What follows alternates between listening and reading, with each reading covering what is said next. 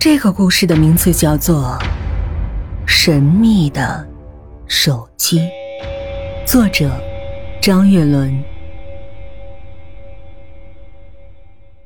月光吞噬了大地的黑暗，却无法抹去张月伦心中的思念。星光装扮了黑夜的美丽，却无法驱赶他心中的孤寂。一丝丝的思绪，一阵阵的痛，使张月伦再次拿出了那神秘的盒子。就在大学毕业之后，罗英阳无情的和月伦提出了分手的要求。都说毕业季就是分手季，可我们这么深厚的感情，怎么可能？怎么可能会分手呢？想着想着，一声清脆的门铃声打断了他的思绪。他萎靡不振的起身，打开房门。你好，是张先生吗？这儿有你个快递，祝您生活愉快。门外站着的是个中年男人，个头不高，长得倒还算清秀。就是那快递员的手，使张月伦大为震惊。那是一只断了三个手指的右手。嗯，你你们是不是搞错了？我从来不在网上买东西。况且，还没等张月伦说完，快递员就打断了张月伦的话：“不会错，这是您的电话号码吧？”张月伦仔细对照了一下电话，然后疑惑的收下了那个快递。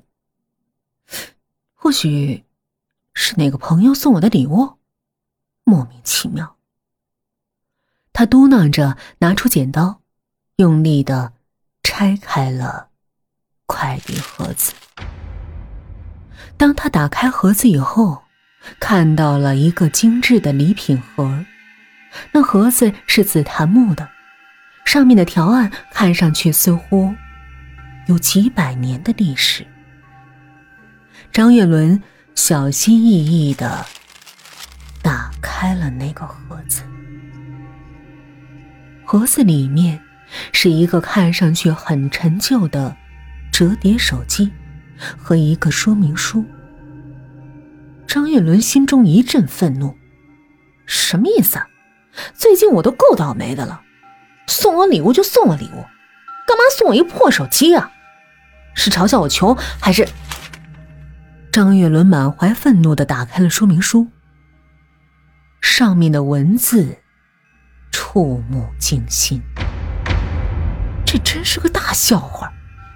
说明书上说这是一个可以实现任何愿望的手机，这简直太可笑了。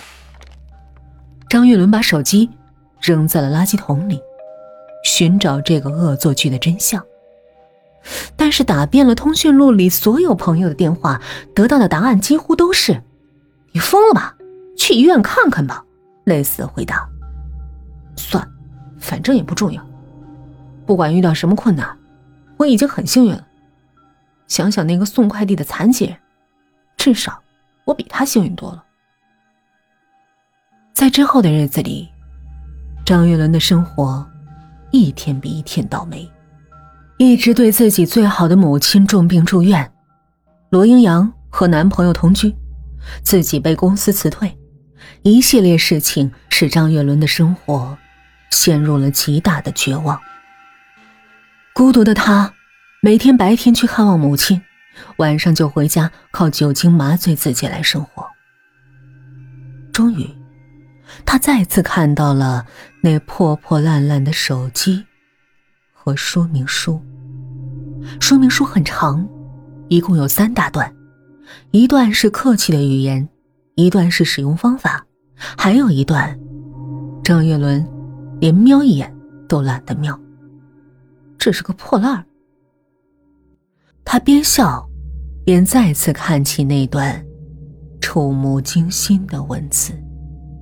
上面说，如果发送自己的愿望给幺四九，幺七四，这个愿望就会实现，可代价就是最爱自己的人会立刻离开人世。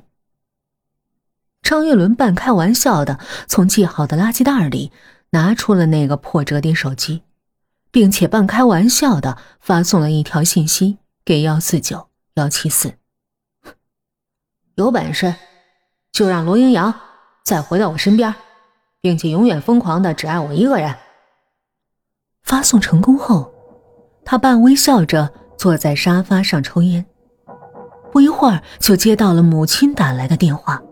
母亲说：“由于医护人员的大意，自己的手受伤了，需要截去一个手指，而且隔壁床的一个老太太刚刚去世。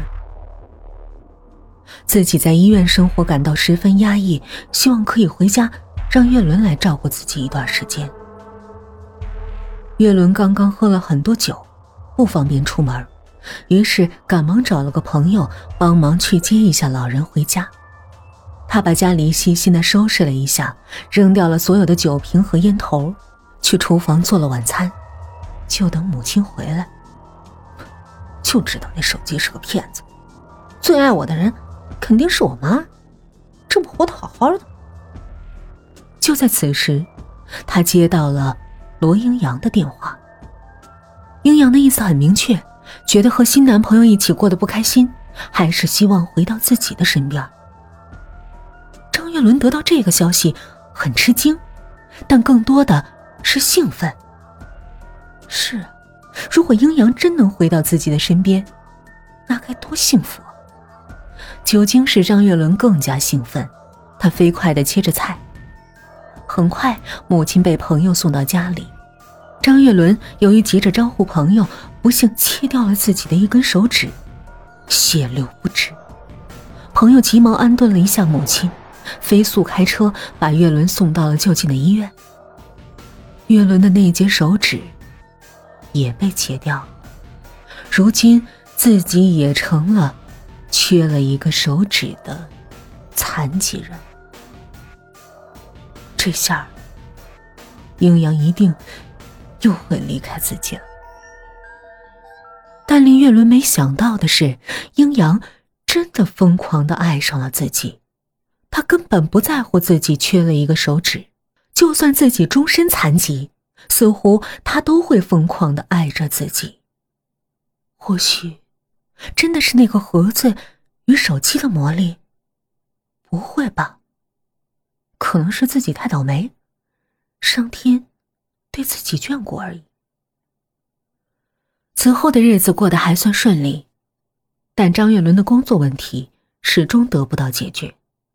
于是，他半信半疑的再次拿出了那个神秘的盒子和那个破旧的手机。这次他发的信息是让自己能够有一个很好的工作，月薪能非常高。果然，一个非常棒的音乐公司找到他，让他去工作，并且有很大的报酬。但与此同时，他也接到了另一个让他痛心的噩耗：罗英阳。就在音乐公司找到岳伦的同时，罗英阳食物中毒死去了。就在同一天，岳伦的手被一只流浪狗咬断了一根手指。岳伦悲痛欲绝。母亲的性格也和以前大不相同，变得极其不好相处。要是英阳在，该有多好！现在我挣这么多钱，又能有什么用？月光吞噬了大地的黑暗，却无法抹去张月伦心中的思念。星光装扮了黑夜的美丽，却无法驱赶他心中的孤寂。一丝丝的思绪，一阵阵的痛，使张月伦再次拿出了那神秘的盒子。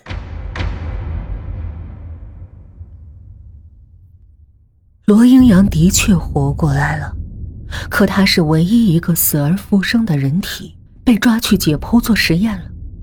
为此，月伦最好的朋友离开了人世，自己也又莫名其妙的丢了一根手指。几个月以后，月伦的母亲去世了。就在这一天，月伦又来到了母亲住院时住过的。那间病房，一样的东西，第一时间映入了月伦的眼睛。就在月伦母亲隔壁床的窗台上，竟然放着和自己家里一模一样的神秘的盒子。月伦赶紧找了医生，医生表示说，那个盒子非常奇怪，每次扔出去，第二天。又会出现在这个窗台上。住在这个床的老人也很莫名其妙，他总是玩这个盒子里的一款特别老旧的翻盖手机。唉，也许是那个老人疯了。他儿子老伴儿都死得早，看你来照顾你母亲，他一直特别羡慕，估计每天做梦都巴不得能和你母亲。换换呢？唉，月伦脑子彻底麻木了，他已经彻底崩溃了。难怪许下第一个愿望时，母亲安然无恙；难怪他的性格和以往大不相同。此时的月伦恨透了那个该死又神秘的盒子。月伦悲痛欲绝的回到家中，打开了盒子。和说明书，认真的看了最后一段。如果不想要这个盒子，唯一的办法只有用这个手机拨打幺四九幺七四，找到心情极其绝望的人，并冒充快递员，把盒子转交给那个人。通过电话。岳伦得知，这个人是山林小区的林先生。这个人工作失利，老婆孩子都离他而去。于是，岳伦通过那个神秘盒子与神秘手机，得知了那个人的具体住址和电话。几个小时之后，一阵刺耳的门铃声在林先生家响起。“你好，是？”林先生吗，这里有您的一封快递。林先生很疑惑的打量着月轮，最后把眼睛定格在了月轮断了三个手指的右手上。哎，残疾人还这么辛苦啊，真可怜。